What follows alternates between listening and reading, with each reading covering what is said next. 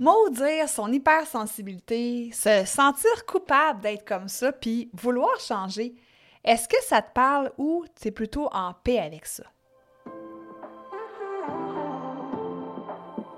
Si comme moi tu marches dans le chemin du TDA avec ou sans H, Focus Squad, c'est ta place. J'ai créé ce podcast pour t'aider à avoir plus de concentration, canaliser ton énergie, être l'ami de tes émotions et avoir un meilleur sens de l'organisation. Ici, je te partage les trucs et astuces que j'utilise autant dans mon travail de prof de yoga et de méditation que dans ma vie personnelle pour vivre une vie créative et débordante d'idées, tout en sachant doser le tout avec un peu de clarté mentale et de calme intérieur. Je te fais part de mes découvertes du moment. Je discute avec toi de la vraie vie, des défis auxquels on a à faire face, en apportant une touche positive et humoristique. Parce que le TDAH, c'est pas un bris, mais c'est plutôt une façon qu'a notre cerveau de fonctionner parmi tant d'autres. Tout est à notre portée et notre regard différent peut changer le monde.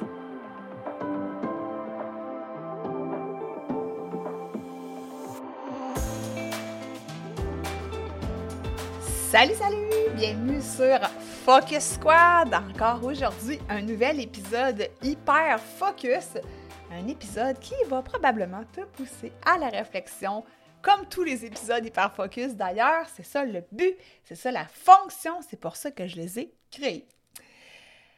Cette semaine, j'ai assisté à une magnifique pièce de théâtre euh, le titre, c'est N'essuie jamais de larmes sans gants. Donc, une pièce qui traitait de l'homosexualité dans les années 80, alors que euh, c'était un sujet déjà qui était tabou, mais encore, c'était l'apparition du sida, du VIH. Donc, c'est une belle pièce qui nous racontait un peu l'histoire à travers différents personnages, tout aussi attachants les uns que les autres.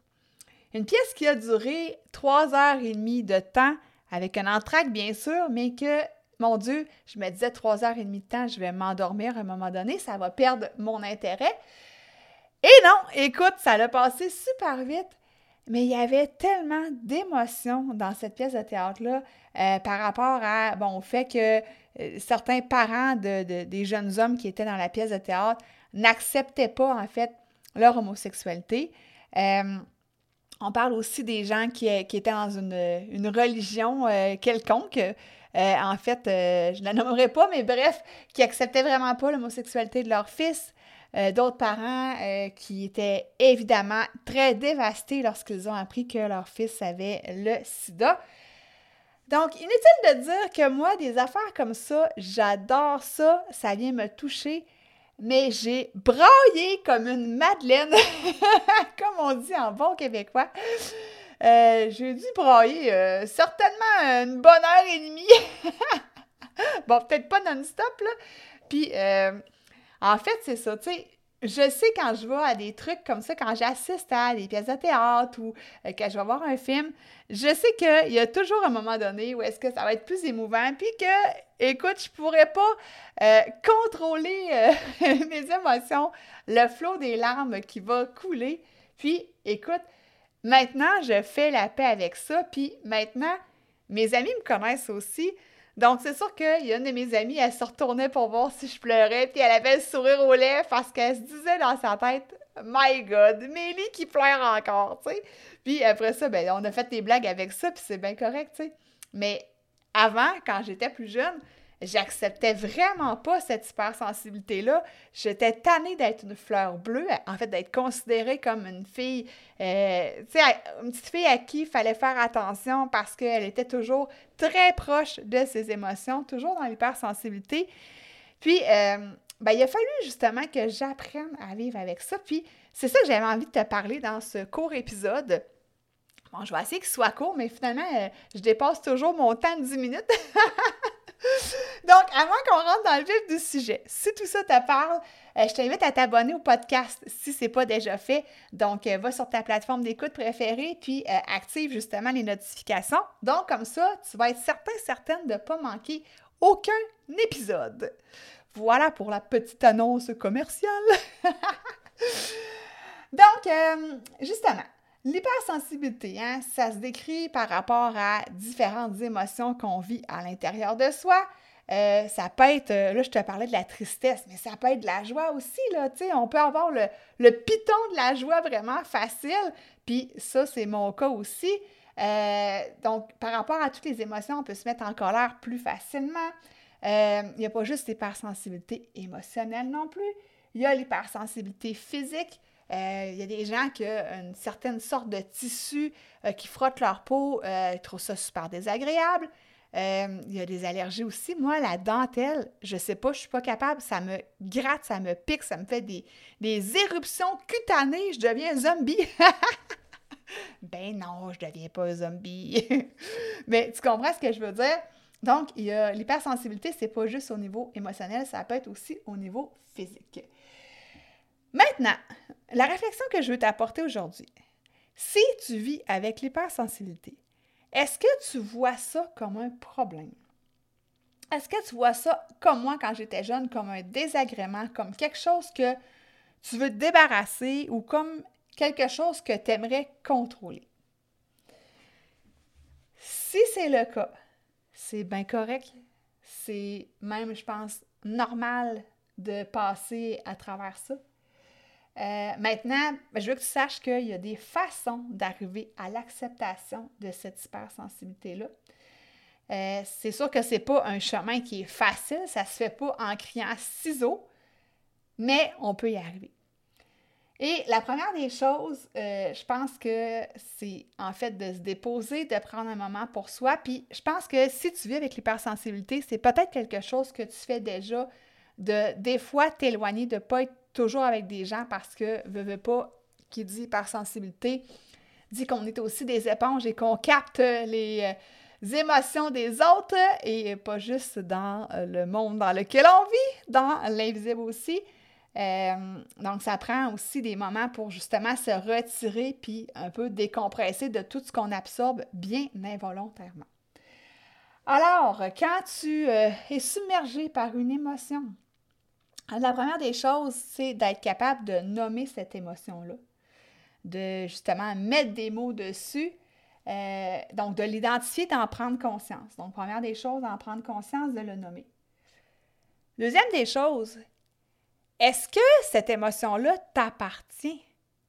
Puis ça, c'est une super bonne question parce que, comme je viens de te dire, des fois, on est une éponge, on capte ce que notre ami à côté vit, ou des fois, c'est pas juste qu'on le capte, la personne nous le dit, puis crée on embarque dedans, pieds joints.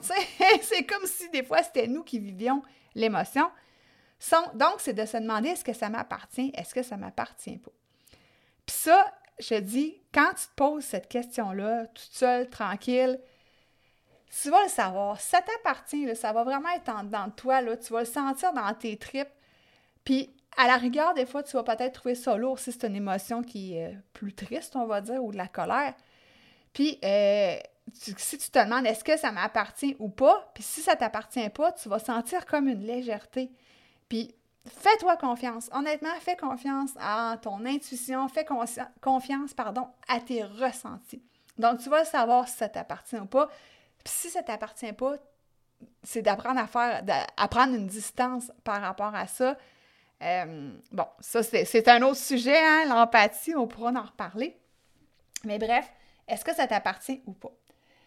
Si ça t'appartient, est-ce que c'est de comprendre en fait à quoi ces émotions-là correspondent? Donc, disons que, euh, ben, je vais te donner l'exemple de la pièce de théâtre que je viens de voir. Moi, ce qui me faisait pleurer énormément, euh, il y a une scène, c'est que une des mères des, deux garçons elle apprend que son fils a le sida et euh, elle, pleure sa vie parce qu'elle se dit, mon Dieu, tu sais, on devrait pas mourir avant nos enfants. Euh, non, le contraire. nos enfants ne devraient pas mourir avant nous. Puis, tu sais, moi, après ça, j'ai, j'ai relaté à ça parce que c'était comme, je voyais ma fille, tu sais, puis peu importe de quoi ton enfant peut mourir, c'est comme ta pire crainte quand tu es une mère, tu sais. Fait que moi, j'ai, j'ai remis ça dans ma vie à moi. Tu j'ai une fille qui a 12 ans qui elle n'est pas homosexuelle ou peu importe si elle est, ça, je vais l'accepter, tout ça, mais je veux dire dans le sens que c'était pas dans la situation de la pièce de théâtre où est-ce que c'était un fils homosexuel qui allait mourir du sida.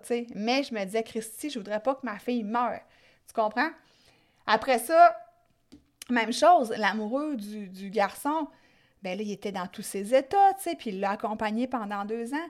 Là, je me disais, oh mon Dieu, tu sais, euh, je veux pas que mon amoureux meure, puis qu'il soit malade. Puis tu sais, tu ramènes ça à ta vie personnelle, dans le fond. Fait que j'ai été capable d'identifier pourquoi je pleurais, cette tristesse-là. Puis c'était la peur, finalement, de perdre mes êtres chers. Puis je pense que c'est tout à fait normal. Bon, moi, c'est sûr que je l'ai vécu assez intensément. Euh, c'est ça. Vois-tu avec l'hypersensibilité, c'est ça qui arrive. Mais bref, j'ai été capable d'identifier euh, pourquoi que ça me faisait pleurer comme ça. Puis après ça, là, c'est le fameux lâcher prise. En fait, c'est de laisser passer. Puis tu sais, une émotion, c'est pas perpétuel dans nous, tu sais, c'est quelque chose qui est passager. Puis comme j'aime bien dire en méditation, c'est d'observer les nuages qui passent. Hein. Tu sais, les nuages dans le ciel, ils restent pas au-dessus de ta tête euh, non-stop euh, à vie, là, tu sais. Ça finit par passer. Donc, c'est de respirer à travers ces émotions-là, puis de les observer avec, euh, j'allais dire avec bienveillance, parce que Christy, c'est toujours ça pareil, ça revient toujours à ça. Donc, puis les laisser passer, tu sais. Puis après ça, ben, c'est ça, tu sais, mes petits, euh, je vais pas dire mes conseils, mais l'hypersensibilité peut vraiment être une grande force. Euh, ça nous permet aussi d'être super créatifs. Euh, ça nous permet d'aider les autres avec notre empathie quand c'est bien, euh, quand c'est bien compris. Comme je te dis, on pourra en reparler. Mais bref, ça peut vraiment être une grande force de, développer son intuition par rapport à ça aussi. Puis, euh, ben, tu sais, les façons de le faire, là, comme je t'ai dit, c'est vraiment de prendre du temps pour toi, de prendre du temps pour méditer, de prendre du temps pour le self-care, de prendre du temps pour écrire à propos de ses émotions. Tu quand tu as une émotion qui est difficile, ou même facile, peu importe les émotions, tu sais, d'avoir un journal d'émotions, c'est peut-être pas une mauvaise idée, tu de mettre ça, de sortir ça de notre cœur, notre corps, puis de le mettre dans la matière en l'écrivant, tu sais. Des, euh, euh, des activités excuses créatives aussi peuvent t'aider à mieux vivre ces émotions-là, tu sais, puis à les accepter. Euh, moi, c'est le hip-hop, la danse. Toi, ça peut être le chant, ça peut être le théâtre, whatever, tu sais, la, peinture, peu importe. Donc, voilà ce que je voulais dire aujourd'hui. Je voulais t'apporter une réflexion sur euh, l'hypersensibilité, que oui, euh, même si on ne l'accepte pas présentement, il y a des moyens de l'accepter. Puis, euh, mot de la fin, pas contrôler ses émotions, mieux vivre avec elles. Puis ça, c'est ce que je veux que tu retiennes.